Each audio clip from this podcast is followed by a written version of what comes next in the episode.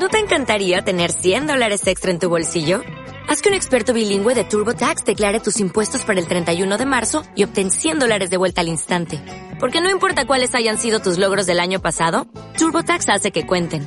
Obtén 100 dólares de vuelta y tus impuestos con 100% de precisión. Solo con Intuit TurboTax. Debes declarar para el 31 de marzo. Crédito solo aplicable al costo de la presentación federal con TurboTax Full Service. Oferta sujeta a cambios o cancelación en cualquier momento.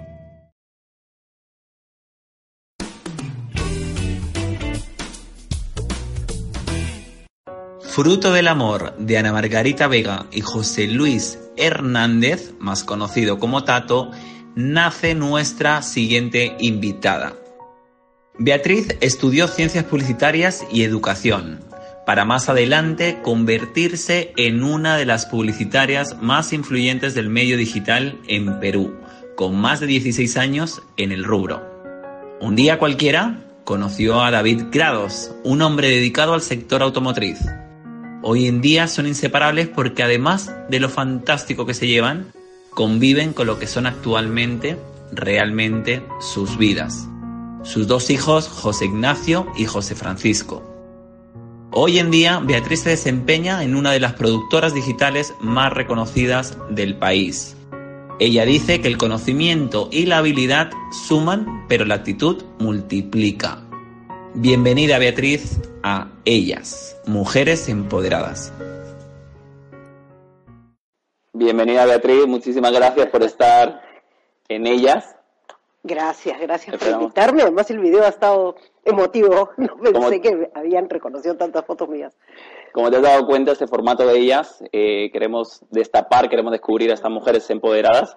Y en este caso, desde Mercado Negro, eh, sentimos muchísima admiración por tu carrera siendo una de las más influyentes en, el mundo de la publicidad en el Perú, pero sobre todo en la trama digital, que viene muy novedosa para todo el mundo y demás.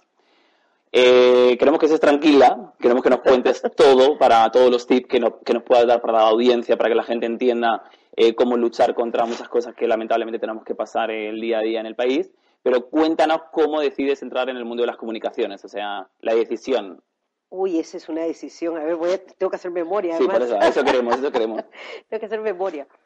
A ver, eh, yo creo que lo que define eh, eh, que yo estudie ciencias publicitarias, o me decida por estudiar publicidad, es porque yo estudié en un colegio de monjas que cuando tú terminabas la secundaria, te daban la oportunidad, llevabas cursos de secundaria comercial.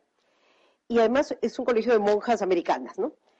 Entonces me mandaron, cuando terminamos el colegio, las monjas me mandan a hacer como si fueran unas prácticas, ¿no? Para que, digamos, que te entretengas en el verano y mientras ibas pensando en tu vocación real. Entonces, a mí por mi carácter, esto pasó con todas las amigas del, colegio, ¿no? De mi salón del colegio. Entonces, cuando a mí me mandan, me toca, me acuerdo clarísimo, porque eso sí fue una misa, ¿no? Y entonces las sisters agarraban y te daban un sobre y dentro del sobre estaba donde tenías que ir a hacer tus prácticas, ¿no? Y ah, bueno, a varias les tocaba, pues no sé, en la Cámara de Comercio de Lima, o les tocaba en la American Chamber of Commerce, o les tocaba un banco en Citibank, etcétera. Y dependía mucho de lo que las sisters habían visto en ti a lo largo de todos estos años, me imagino, de la secundaria. Entonces, cuando yo abro mi sobre, muy feliz, encuentro que me habían mandado a trabajar, a practicar en realidad, a McCann Erickson, entonces, Mackay Erickson, eh, una de las agencias más importantes del mundo, diría yo, y, del Perú. Entonces, oye, yo llego, eso fue, terminé las clases en, diciembre, ¿no es cierto? Y en marzo, pues, este, ya estaba practicando ahí, ¿no? Y descubrí el mundo de la publicidad ahí, fíjate tú. Y además, de la manera más sencilla, digamos, porque claro, cuando llegas tú, tienes, yo tenía 16, 17 años, ah, y la idea era que tenía que ir a ayudar a hacer digamos que más o menos cualquier cosa, ¿no? Pues entonces la tomaba dictado, llevaba, me usaba para llevar, traer cosas, ¿no? Entonces ah, vaya a la grabación, lleve tal cosa, ¿no? Entonces, recuerdo mucho que entonces iban a terminar las prácticas y me dicen que una secretaria eh, se iba de postnatal. Entonces me preguntaron si yo sabía inglés, si tipeaba, escribía, ¿no? Eh, y le dije que sí, claro que yo podía escribir con todos los dedos y qué sé yo. Entonces me dijeron, ok, reemplázala pues. Son tres meses. Entonces dije, bueno, tres meses, me quedé tres meses, me iban a pagar, me quedé tres meses. Y, y lo divertido fue que me fui quedando, porque después reemplacé a otra persona más tres meses más, me fui quedando cuando mi papá me dijo, oye, ¿en qué momento vas a ir tú a estudiar a la universidad, no? ¿En qué momento vas a estudiar? Entonces me volteo y le digo, he decidido que voy a estudiar publicidad. Entonces fue un momento sumamente, yo te diría que hasta duro para mi papá, porque has visto que mis papás eran, este, mi papá es médico, era médico y mi mamá enfermera, entonces... Y nos hemos dado cuenta mucho eh, hacia ustedes que en este mundo, y más con la sociedad que nos ha tocado vivir acá en el Perú, o sea, el asunto de hace 20, 30 años estudiar publicidad, comunicaciones era un poco como preocupante para los papás, ¿no? Porque era como esta claro. Ah, pero claro, claro. Primero que me, primero que me dijo, me, lo recuerdo clarísimo porque mi papá tenía estos escritores, estaba en su escritorio, me acuerdo estos escritores antiguos, pues con todos estas, este, estos cuadros atrás con un montón de medallitas, pues no, era médico, entonces tenía varios reconocimientos. Entonces, cuando le dije que iba a hacer publicidad, me dijo, ¿cómo me dijo? O sea, me dijo, ¿cómo? ¿Qué es eso? Que un poco más te vas a hacer modelo, te vas a dedicar a que... Es más, le echó la culpa, me acuerdo, a la culpa todavía. Me dijo, no, eso te pasa por estar en ese sitio con esos melenudos, esos tipos que salen y entran, porque a veces me, me recogía, ¿no? Entonces, tenía, ¿no? Entonces tenía varios amigos creativos, ¿no? Que, claro, te salía con la moto, eh, chicos con pelos acá, qué sé yo. Entonces, este, me dijo que de ninguna manera, ¿cómo iba a estudiar? ¿Y eso cómo, cómo se llamaba? Entonces me dije, mira, no, se llama, esa es la, esa es la comunicación, ¿no? No me dijo, de ninguna manera me dijo, tienes que estudiar una carrera convencional. Entonces le dije que no, y me acuerdo que salí tirando la puerta, entonces luego mi mamá, para tratar de convencerlo, ¿no? Y finalmente este, terminé estudiando publicidad en las noches, o sea, me quedé trabajando en Macán, ah, estudiaba publicidad en las noches, eh, iba a trabajar en la mañana, estudiaba publicidad en las noches, y me pagaba yo mis cursos. Claro, me pagué, yo prácticamente, no te diré que toda la carrera, porque al final mi padre se ablandó, ¿no? Al final mi padre me dio convencida y se ablandó. Y, y me acuerdo que mucho tiempo después me dijo que este que qué bueno que terminé siguiendo aquello que yo quería hacer. Este, y qué bueno que además, eso me lo dijo cuando estudió este, después este, educación, qué bueno que además había vuelto a la universidad. No, pero es súper interesante y además el orgullo que tiene que sentir eh, antes conversábamos fuera de cámaras, que actualmente eres presidenta de los canales digitales, o sea, del Comité de Canales Digitales de LANDA, vicepresidenta del IAF, eh, de, IAB Perú. Eh, has ascendido ahora en el puesto actual que estabas como manager digital en, en Media Networks. Ahora estás, nos comentabas, para que la gente sepa. Claro, lo que sucede es que, a ver, este, yo estoy en digital hace 20 años, cuando el digital en el Perú no era nada, ¿no? No era, no era nada. Entonces, ¿pero qué es lo que ha pasado? Lo que ha pasado es que, producto de lo que debía ser, ¿no cierto? El digital ya no es un canal aparte, el digital es parte de todo. Entonces, por lo tanto, ya llegó la integración y ahora ya no solamente veo el digital en Media Network, sino que ahora veo toda la plataforma de, comercial del Pay TV, ¿no? que es el cable, y las plataformas digitales, inclusive el Play, que es este que es nuestro nuevo lanzamiento en plataformas digitales, ¿no? Eh, ¿Crees que ha ayudado eh, toda esa transformación digital que estamos viviendo en las, bueno, las últimas décadas, estas generaciones Z y tal, que tienen tanta información? ¿Crees que ha influido mucho la transformación digital para que las mujeres realmente ya consigan el poder que siempre tuvieron que tener y que ha costado tanto? O sea, antes era un tema un poco más cerrado, o sea, cuando estabas con el tema de tu papá, que el ah, tema de decisiones, ahora que toda la gente hace lo que le da la gana, esta gente joven quiere hacer lo que le hagan en cada momento, son inmediatos. ¿Ha ayudado? Yo creo que sí, el hecho de tener mayor información eh, abre los horizontes. Yo decía el, otro día, hoy día antes tú mirabas solamente el Perú. Claro. Es más, en ese momento ni siquiera te diría el Perú, tú mirabas Lima, ¿no? Entonces, en cambio, eh, por ejemplo, hoy día mi hijo mayor, cuando ha tenido que decidir qué carrera seguir, no está pensando solamente en qué cosa iba a estudiar en Lima, sino que ha visto el mundo. ¿no? Entonces, yo creo que eso es, es un cambio importantísimo es un cambio generacional, es un cambio en la manera de ver, de verse uno también en el mundo. Em, yo creo que aún, mira, yo que estoy en digital hace 20 años, pero te puedo decir todavía que aún el camino, nos queda camino por recorrer, sí, todavía nos queda camino por recorrer, porque si bien es cierto, eh, hemos avanzado, me parece que todavía hay sectores que se mantienen a la antigua, ¿no? Que quieren, que claro, que son reacios al cambio.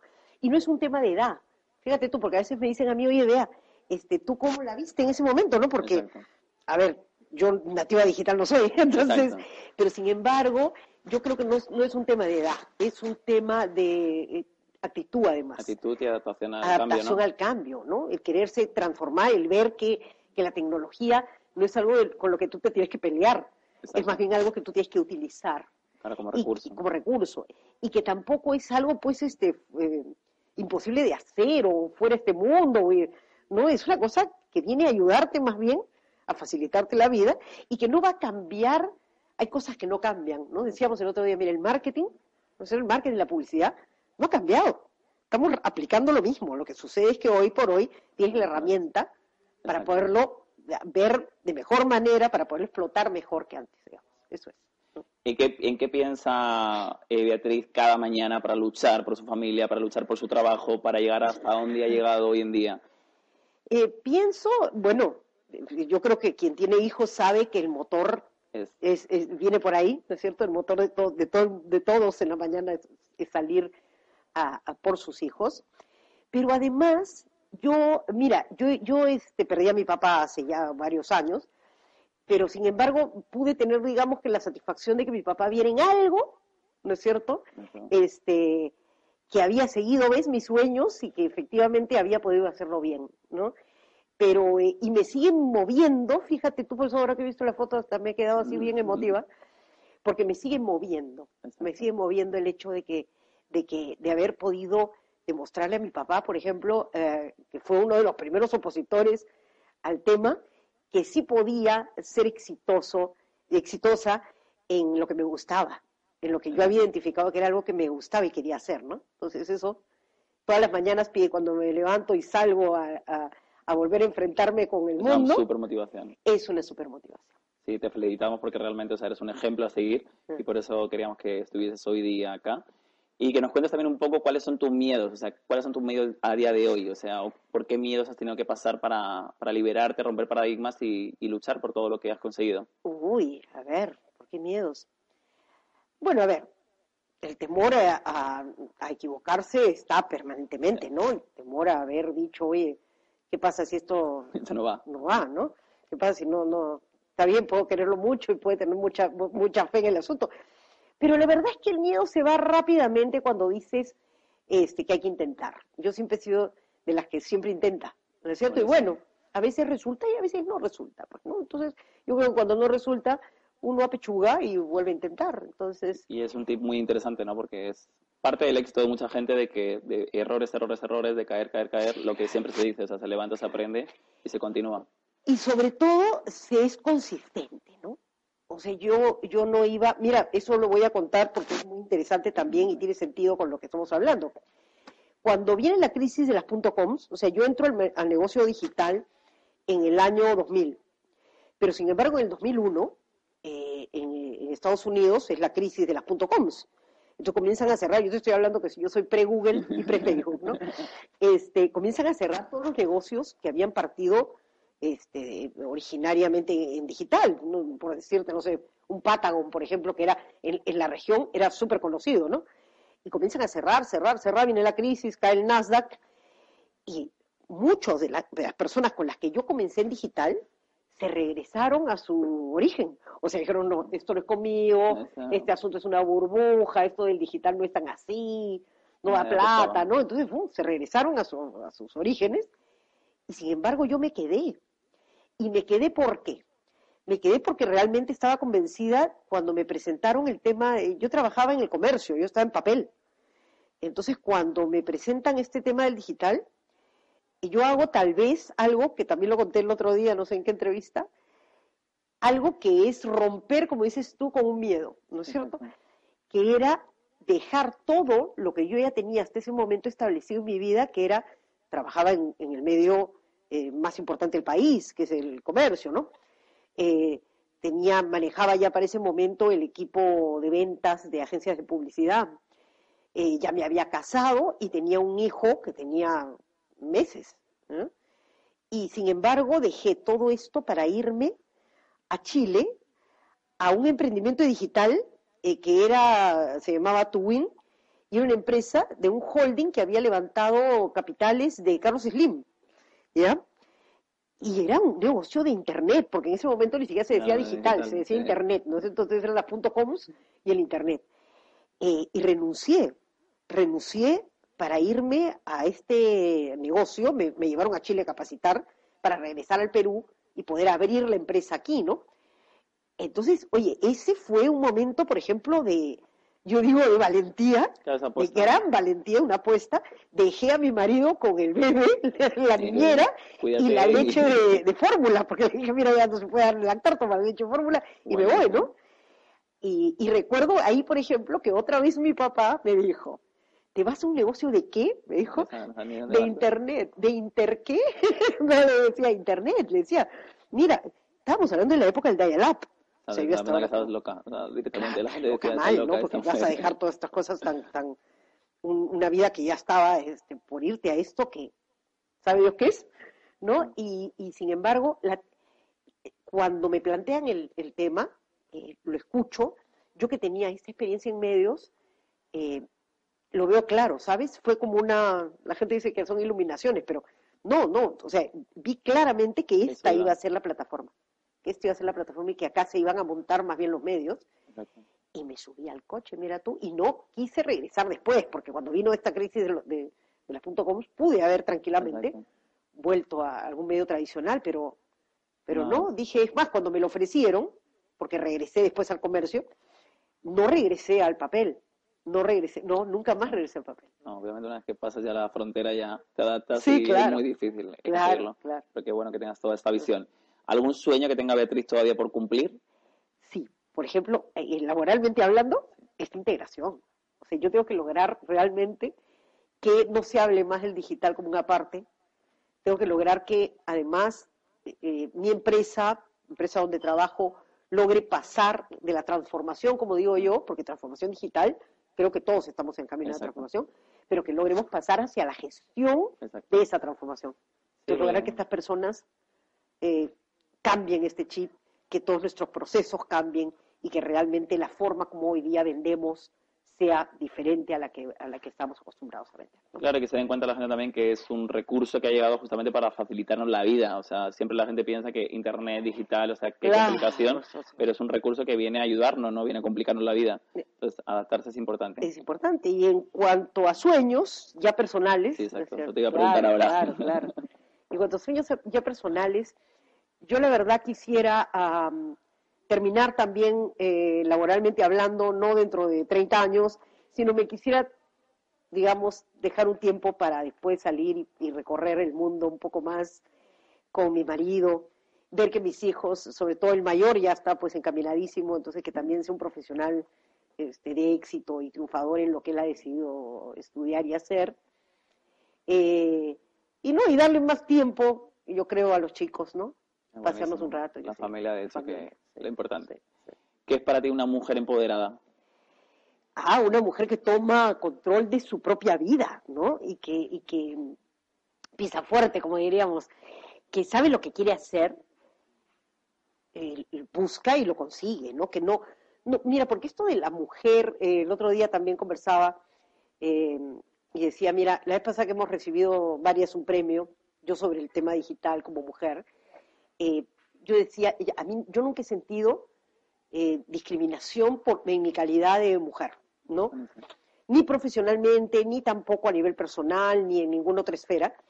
Pero yo creo que eso pasa también, principalmente, porque es la propia mujer, hablando de empoderamiento, la que debe hacer que esto no ocurra, pues no, no, este, debe ser tan competitiva, no por función al género, sino por, por sí misma, ¿no? Claro, porque finalmente lo, que- lo que buscamos siempre es que sea todo equitativo, o sea, no buscamos más igualdad, sino e- e- equidad, que- ¿no? Porque, sí. porque sí, claro, no, no se trata de que, porque, por eso te decía, un no es un tema de género, es un tema de ser competente en todas las áreas, no importando qué género sea.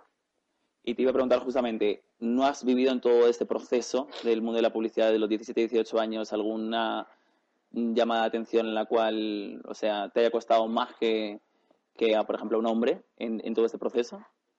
Ah, sí puede ser que me haya costado un poco O sea, más. algún, ¿no? algún momento O que sea, recuerdes A ver, de... que no ha sido discriminatorio, pero que, por ejemplo, yo he dicho, oye, pero se están yendo todos ¿no es cierto?, a una reunión, y todos son hombres, y van a hablar de un tema que es de mujeres, por ejemplo. Me ha pasado hace muchos años cuando trabajaba en agencia, ¿no? Este, claro, o sea, van todos a donde el cliente a hablar de, no sé, toallas higiénicas de y a ver, o sea, llévate a una, no importando quién sea, ¿no? Pero llévate a una que pueda hablar con conocimiento de causa, más o menos, ¿no? Entonces sí, eh, no, no, no, discriminatorio, pero oye, un momento, este, creo que no se están dando cuenta que... sí, que es posible. ¿Y qué le dirías eh, a todas esas mujeres que mucha gente que nos ve, mucha gente que nos escribe, o sea, vive momentos de frustración porque no puede romper esos paradigmas, les cuesta mucho, les dice que es imposible y siempre decimos que no hay nada imposible y que simplemente hay que dar ese paso. O sea, ese paso yo creo que o de romperlo todo y empezar de cero y reinventarte o de paralelamente empezar a hacer lo que a ti te gusta de verdad, ¿no? Y lo que te apasiona. Yo creo que es eso. Es que creo que uno tiene que comenzar a hacer, decidir que uno, qué es lo que uno quiere hacer. Y eso que uno quiere hacer, ponerle todo, ponerle actitud, ponerle ganas y no dejarse, por eso a veces este ganar al coco este con estos, no, no, no, uno tiene que decidirlo, hacerlo y solamente fijar el norte en eso y el resto para atrás. Exacto.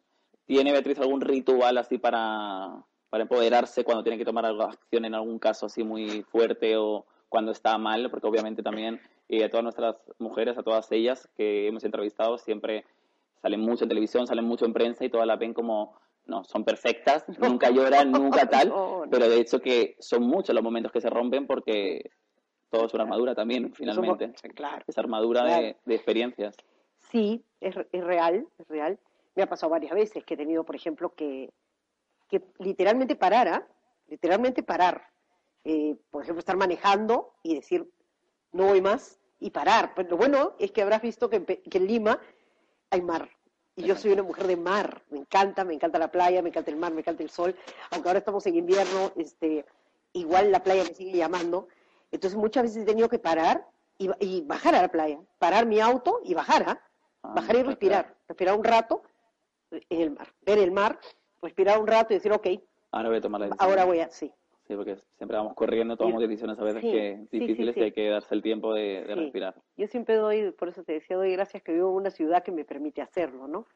Claro, claro, entonces sí, en un ratito ya estoy en el mar, respiro un rato, no nado porque este, no, no me da para tanto, pero sí puedo bajarme, respirar un rato, contar, ¿no? Llenarme un poco de aire de cuando es verano de sol y volver a subir al auto y seguir. Bueno, nosotros estamos muy felices de tenerte hoy aquí con nosotros. Eh, sabemos que recibiste hace poquísimo estos premios, eh, siendo una de las referentes más importantes del digital en el Perú, casi te mencionaron.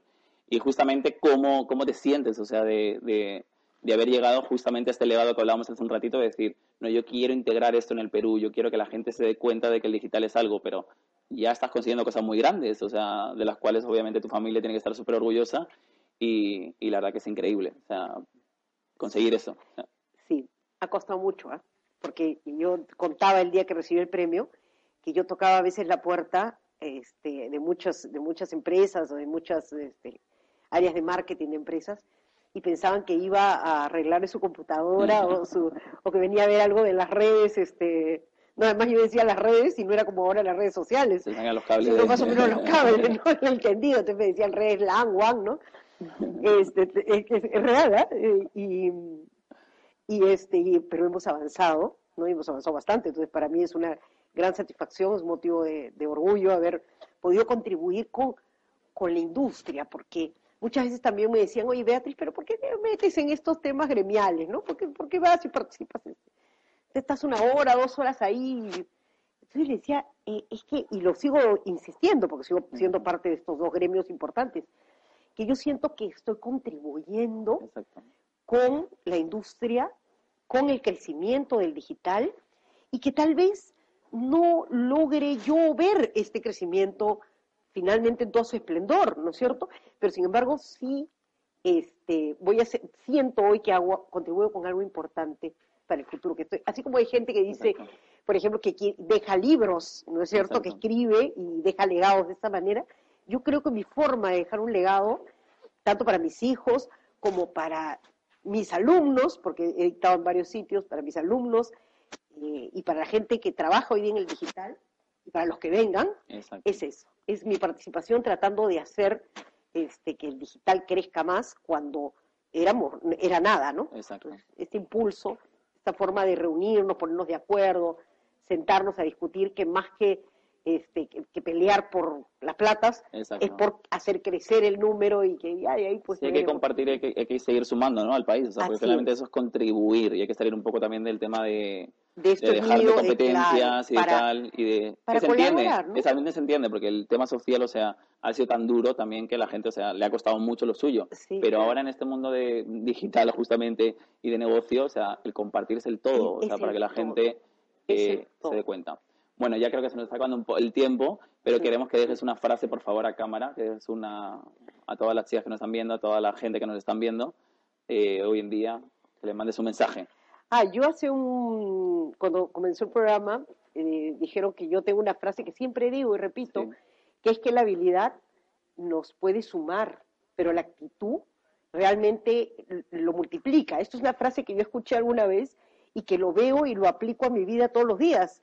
Y creo que es importante para la gente entender que podemos estudiar mucho, que podemos prepararnos eh, profesionalmente un horror, pero que si no le ponemos a eso esta cuota de ganas, esta pasión por lo que hacemos, esta actitud que hace que todos los días te parezca que puedes aportar y hacer cosas diferentes por ti, por tu negocio y por tu familia, si eso no está, la verdad es que no vas a poder, to- todos tus pergaminos, tus, este, tus títulos y tus grados, la verdad, no van a servir de mucho. Entonces, creo que aunque es una frase larga, resume lo que, lo que ha sido mi vida y lo que yo quiero eh, transmitir. Sí, una super frase. Te agradecemos muchísimo, Beatriz, de que hayas estado hoy en día con ellas. Esperamos haberte emocionado un poco, Sí. haber tocado un poquito el corazón. Y bueno, agradecerle a todos nuestros amigos de Mercado Negro que nos siguen con este nuevo formato de ellas y que sigan haciéndolo. Ya saben, cada dos semanas, los miércoles a las 7 de la noche, estamos acá en Ellas, Mujeres Empoderadas. Muchísimas gracias. Gracias, Beatriz. No, gracias, gracias a ustedes.